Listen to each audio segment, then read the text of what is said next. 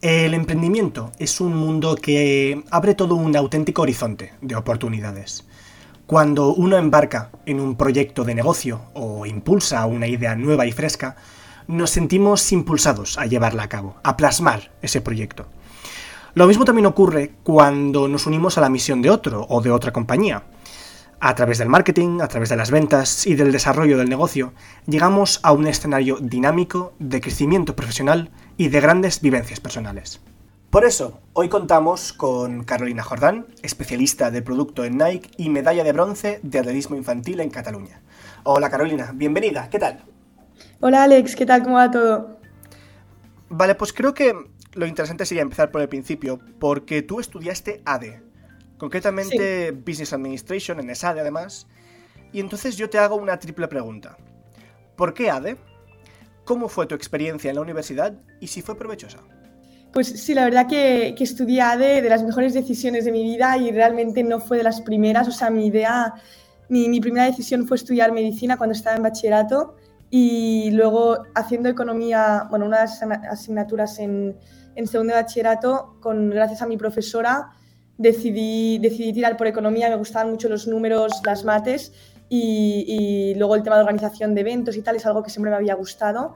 Así que nada, dije, voy a probar ADE, hice las aplicaciones, tanto, bueno, obviamente me preparé para la selectividad, apliqué también a universidades privadas y entre ellas ESADE. Y la verdad es que decidí ir a ESADE porque me dieron la beca y, nada, súper contenta. Vi muchísimas oportunidades al ser una, una universidad privada también y, y sobre todo también el tema de de las asociaciones que hay más allá, o sea, hay asociaciones de marketing, de emprendimiento, de organización de eventos de deporte. Y, nada, fue una de mis decisiones em, por las que decidí tirar hacia ADE y hacia ESADE también. Y, y, nada, me gusta mucho la economía y los números como he mencionado, pero al final mi experiencia en la universidad, si tengo que recordar una, una de las cosas que, que, realmente me ha ayudado mucho, ha sido el tema de em, conocer a muchísima gente que ahora está creciendo mucho en, empresas multinacionales muy grandes, posiciones muy buenas y al final tener una red de contactos que, con la que puedas ahora conectar, no sé, por ejemplo, quieres unirte a charlas de, de emprendimiento, sé que tengo mucha gente ahora en startups o, no sé, pienso que, que, es un tema muy importante. Y luego pues a nivel de asignaturas creo que en, en ADE son muy variadas, desde muy enfocadas a números hasta haciendo sociología o temas de Em, de temas digitales también. Y, nada, y a nivel, me has preguntado también si fue provechosa o cómo vi mi experiencia, de hecho, de las mejores decisiones. O sea, ahora estoy trabajando en Nike y, y fue uno de mis sueños desde que empecé y, nada, muy contenta. Creo que una de las cosas más interesantes de ADE es su versatilidad y su variedad, y lo has mencionado ahora. Desde, pues eso, ¿no? Desde matemáticas y números, economía, a dirección de personal, sociología, hacer contactos, hablar con gente, ¿no? Todo este tipo de cosas. Entonces, la pregunta más bien sería, ¿qué asignatura te gustó más? Y de hecho es más, ¿qué asignatura crees que todos deberíamos estudiar o tocar un poco en, las carreras?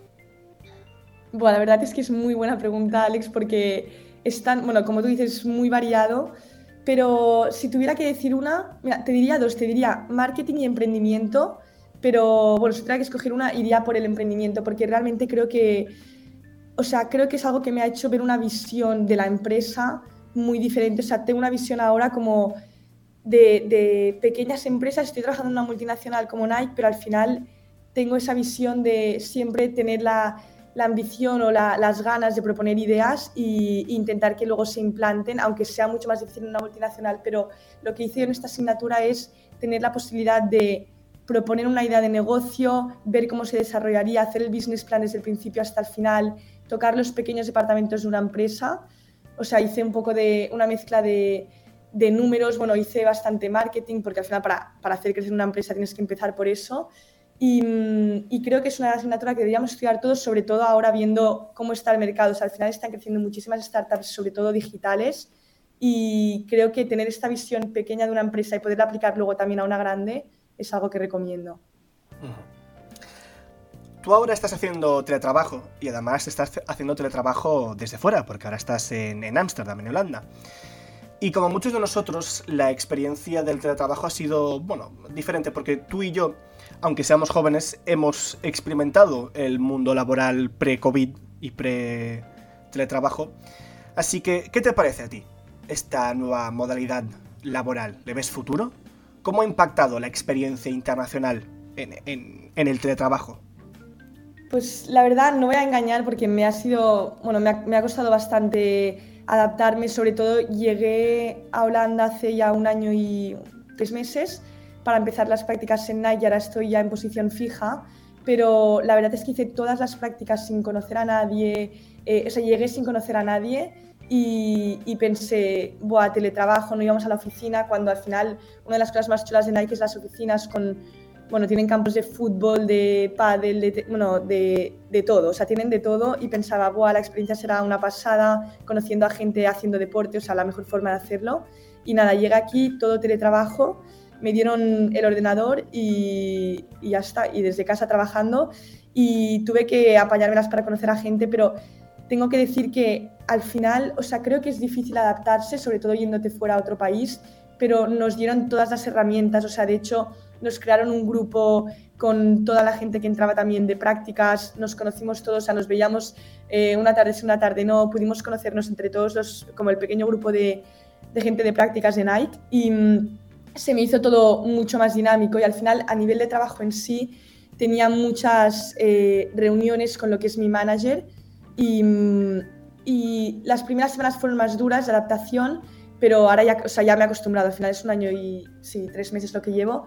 Pero si lo comparo con, otras prácticas que hice antes de venir aquí y empezar a hacer todo teletrabajo, al final creo que para mí es súper importante estar rodeada de gente para, para ser más productivo en el trabajo. O sea, a, nivel de, productividad, es verdad, pues aquí me levanto a las 8 de la mañana ya puedo empezar a trabajar con mi café en mano y, me pongo a tope, no tengo que hablar con nadie, porque al final de reunión en reunión y súper efectiva, envías correos que tienes que enviar y haces los descansos cuando tú lo necesitas. O sea, a nivel de flexibilidad, yo creo que muchísimo mejor teletrabajo, pero creo que es muy necesario el tema de poder hablar con gente, tienes que solucionar algo rápido, lo preguntas al que tienes a tu derecha o no sé, creo que todo tiene sus ventajas y desventajas, pero al final en un futuro yo lo que veo, que es lo que también están planteando, planteando en Nike y en muchas otras empresas, es tener la flexibilidad de ir dos o tres días a la semana a la oficina y luego otros dos trabajando desde casa. Una modalidad híbrida, ¿no? Básicamente. Sí, sí, modalidad híbrida. Que al final lo veo bien, sobre todo si, pues, si tienes familia, por ejemplo. Sí, no, la verdad es que mm, yo también he tenido una experiencia bastante parecida a esta, en la que mm, sí que es cierto que es extremadamente cómodo el hecho de, que puedes estar trabajando y puedes estar haciendo tus labores profesionales en pijama, o que puedes levantarte en cualquier momento, irte al baño, o irte a la cocina y prepararte un desayuno, lo que sea, sin un poco esa mm, presión o ese, mm, o ese mal de ojo a veces que, ¿sabes? Como desde posiciones de, mm, de, de supervisor, ¿no? De, uy, ¿qué está haciendo? Por ejemplo, ¿no? Un poco de esto. Total. Pero al mismo tiempo también es un poco lo que dices que a mí también me pasa, además de haber estudiado comunicación, que la interacción y la comunicación es, es mucho más lenta, es mucho más, no sé, como entorpecida, ¿sabes? Y cosas un poco como, como que comentabas, ¿no? De solucionar algo rápido o comentar algo rápido, no se vuelve tan rápido, porque tienes que estar esperando a que te contesten en Slack, o tienes que estar esperando a que te contesten la llamada, si es que te lo cogen en lugar de ir, decir, oye, fulanito, tal, tal, tal, por ejemplo, ¿no? Entonces sí, la verdad es que creo que una modalidad, ¿sabes? Una cosa híbrida, creo que sería lo mejor. Pero bueno, en lo que se refiere a tu trabajo, ¿cómo es trabajar para una empresa tan grande y de tan renombre como Nike? ¿Cómo es su cultura corporativa? Porque, por ejemplo, me has mencionado, ¿no? Que tienen un campus gigante y con un montón de grupos y que así como muy organizado. Sí. Sí, la verdad es que pues a nivel de cultura es, una pasada, o sea, creo que diría de las mejores empresas, eh, siempre hablan de, del tema de buscar el balance correcto entre lo que es eh, tu vida personal y el trabajo en sí. O sea, de hecho, para que te hagas una idea, eh, trabajamos, las primeras reuniones no son antes de las 9 y, intentan que no sean antes de las 10 para que puedas ya empezar a trabajar pues a una hora que, que está bien al final. Y sobre las 6 de la tarde ya estamos todos, dejamos todos de, trabajar y lo que tienen, por ejemplo, es eh, los viernes es Zoom free, o sea, nunca te pueden poner una llamada, obviamente hay excepciones, pero intentan que no se pongan una llamada de Zoom para que puedas como eh, ponerte a hacer ya, bueno, es viernes, acabas la semana, te organizas la siguiente y, creo que esto está muy bien. Luego tienen, o sea, tienen muchísimos beneficios el hecho de, tener el campus con tantas instalaciones porque por ejemplo, puedes coger el calendario de, Outlook, te puedes bloquear una hora de, 1 a 2 de la tarde, por ejemplo, y si quieres ir a hacer un partido de pádel pues con, con, los de tu equipo de trabajo, ningún problema, te lo bloqueas, nadie te mira mal, puedes, hay cambiadores, hay gimnasio, puedes ir, puedes ir a jugar, o, bueno, puedes ir al gimnasio tú mismo también o irte a dar una vuelta, un paseo y coger aire y te bloqueas el calendario como si fuera una reunión, no pasa nada y luego de vuelta al trabajo. Creo que esto es algo como una, una cultura que yo me he sentido súper cómoda y entiendo que al final es una cultura de desarrollo porque si te dan tanta flexibilidad, al final tienes una hora para hacer un break, haces un descanso cuando tú lo necesitas y luego sigues a tope y, y eso. Yo, por ejemplo, cuando sí que he ido como dos veces a la semana al campus estos últimos meses que estaba abierto, o sea, las oficinas, y, y, pensaba, Buah, ahora se me va a hacer muy raro, es una multinacional, igual tengo lo que tú decías, ¿no? Que tienes a tu manager controlando más y tal, para nada. O sea, yo hay días que me he ido a las 4 de la tarde cerrando el ordenador porque había acabado lo que tenía que hacer y nada, tenía que ir al médico en Ámsterdam luego a la vuelta y ni me preguntaban dónde me iba. O sea, la verdad que la cultura es una pasada y, y lo que comentabas de cómo me siento, cómo es trabajar en una empresa que es tan grande, al final sí que se nota que es una multinacional y que pues igual el impacto no lo ves tan directo, porque al final yo estoy en un equipo de, bueno, somos, o sea, en el equipo somos 10, no somos tantos, pero el impacto igual pues cuesta más de ver porque es una empresa muy grande si lo comparo con otras experiencias que he tenido en una startup. Pero lo que veo mucho en Nike es que si propones una idea, realmente eh, el equipo pequeño en sí te va a apoyar, cuesta más luego crecer la idea a nivel, bueno, pues a otros equipos, pero, pero creo que igualmente te escuchan, que creo que es muy importante en una empresa.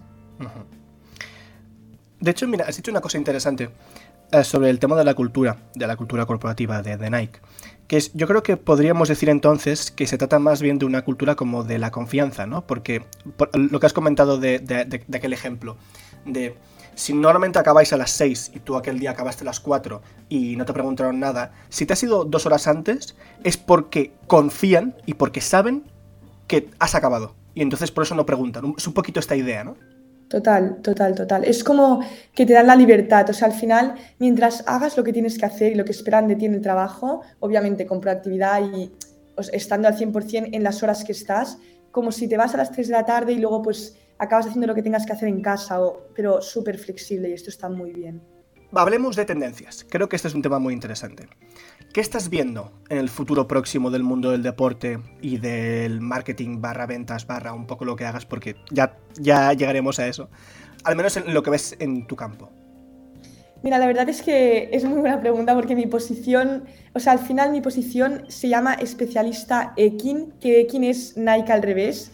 Y de hecho mucha gente cuando me pregunta, bueno, ¿de qué trabajas en Nike?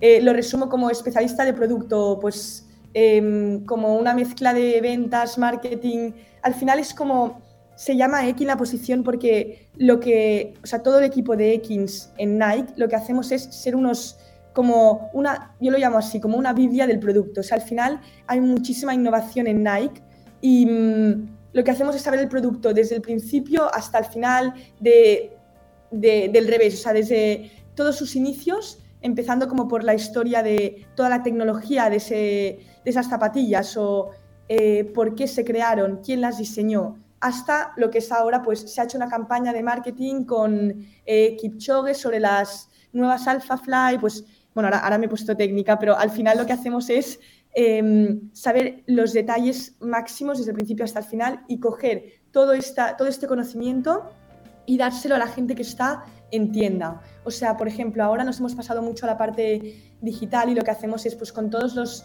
eh, dependientes de con los dependientes de todas las tiendas de Nike en, alrededor de, de, toda Europa, les damos unos, bueno, les hemos creado lo que son unas Ekin TVs, que son como unas, unos vídeos de uno o dos minutos resumiendo eh, el nuevo lanzamiento de un producto, pues todos los detalles técnicos y todos los detalles de lo que decimos, sí, storytelling, que es la historia de quién las creó, dónde, cuándo y por qué.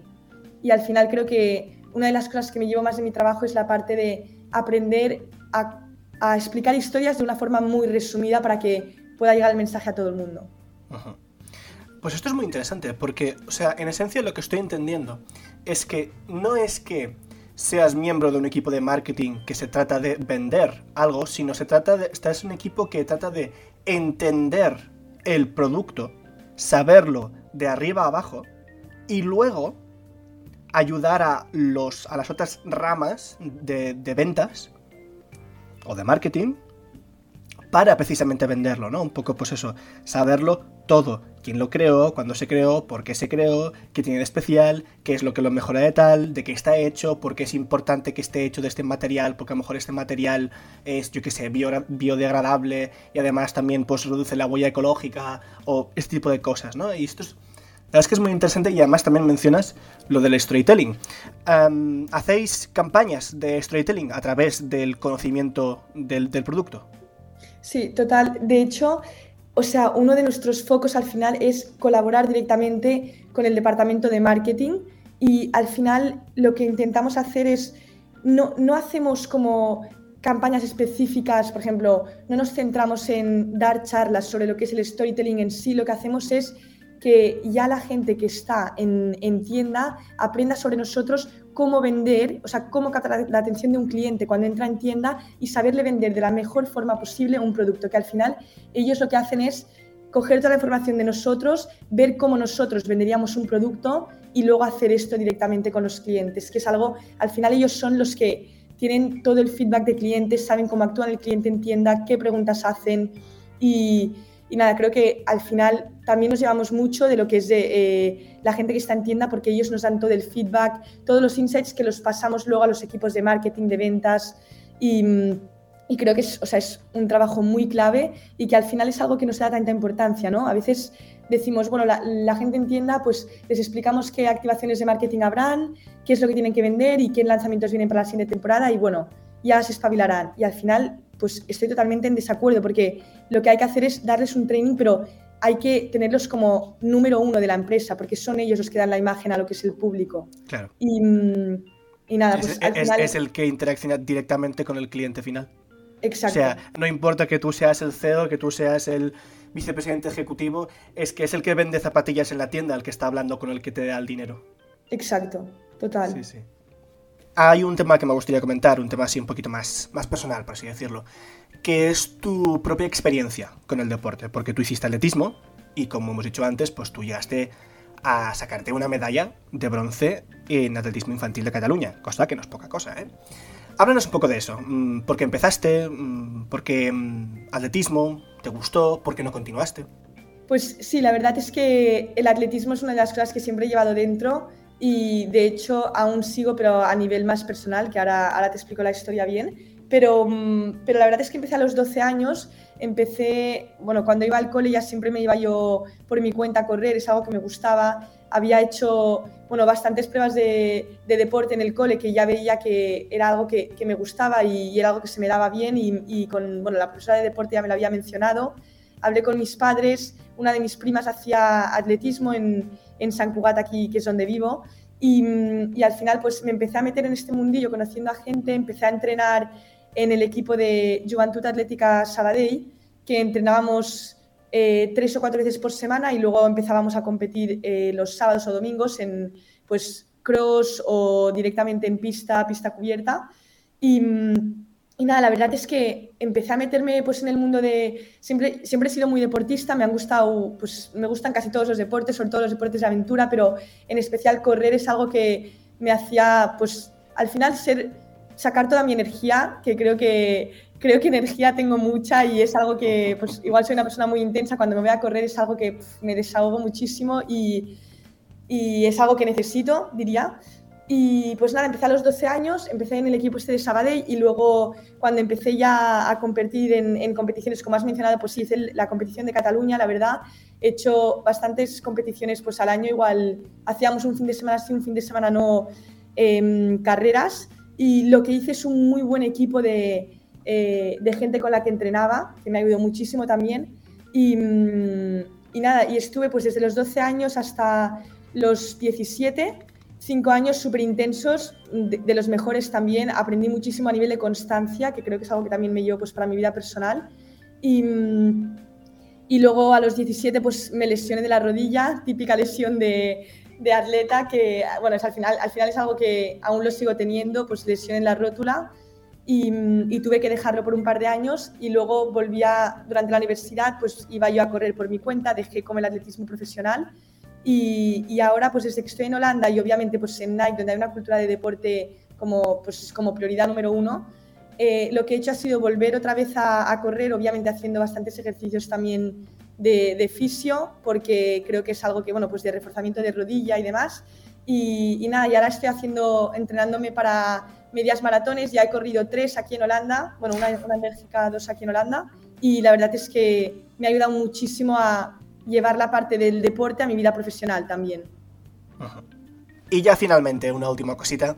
¿Qué consejo darías a gente un poco, pues más o menos de tu perfil, que está empezando ahora, ADE o economías o así, mm, carreras de emprendimiento? ¿Qué les aconsejarías? Pues la verdad, creo que es algo que, bueno, le diría a cualquier persona, no solo a la gente que está en ADE, pero al final cuando entras, en, entras ya en el, mundo de, en el mundo laboral, cuando empiezas a trabajar y y bueno, entras en este bucle al final, pues de 8 a 6 o de 8 a 8 de la tarde, lo que sea, empiezas a trabajar, creo que al final se te convierte un poco en rutina y lo que es algo como, por ejemplo, como Nike, que era uno de mis sueños y siempre lo ha sido, em, al final me he dado cuenta que lo que hacemos todos es estar delante de, de, una pantalla al final, eh, de 8, bueno, las horas que sean, pues 8 horas diarias y al final entras en una rutina que a mí lo que me ha pasado es que al ser teletrabajo también, empiezas a pensar que tienes que estar estas horas delante de la pantalla, hacer lo que, lo, que te piden. Y mm, recomendaría, o sea, entras en una rutina que al final es cómoda y estás en, en, plena comodidad, haces lo que tienes que hacer las horas del día y luego ya eh, cierras el ordenador y ya está, pero al final recomendaría mucho, que es lo que yo estoy haciendo, que es como ir más allá de lo que es el trabajo, pues meterte en eh, más o sea, involucrarte más dentro del trabajo. Pues igual hay asociaciones o igual hay eh, grupos de deporte, igual hay, no sé, grupos de eh, brainstorming para cómo mejorar la empresa o, ¿sabes? No sé muy bien cómo decirlo. Pues muy bien. Pues muchas gracias, Carol, por venir y por contarnos todo esto. La verdad es que ha sido muy interesante, ha sido un placer escucharte y ojalá vuelvas y que nos cuentes más cosas. Nada, muchas gracias, Alex, y encantada. Para escuchar más podcasts como este, mm, podéis encontrar la cuarta conversación en iVoox y en Spotify. Muchas gracias por escucharnos y nos vemos pronto.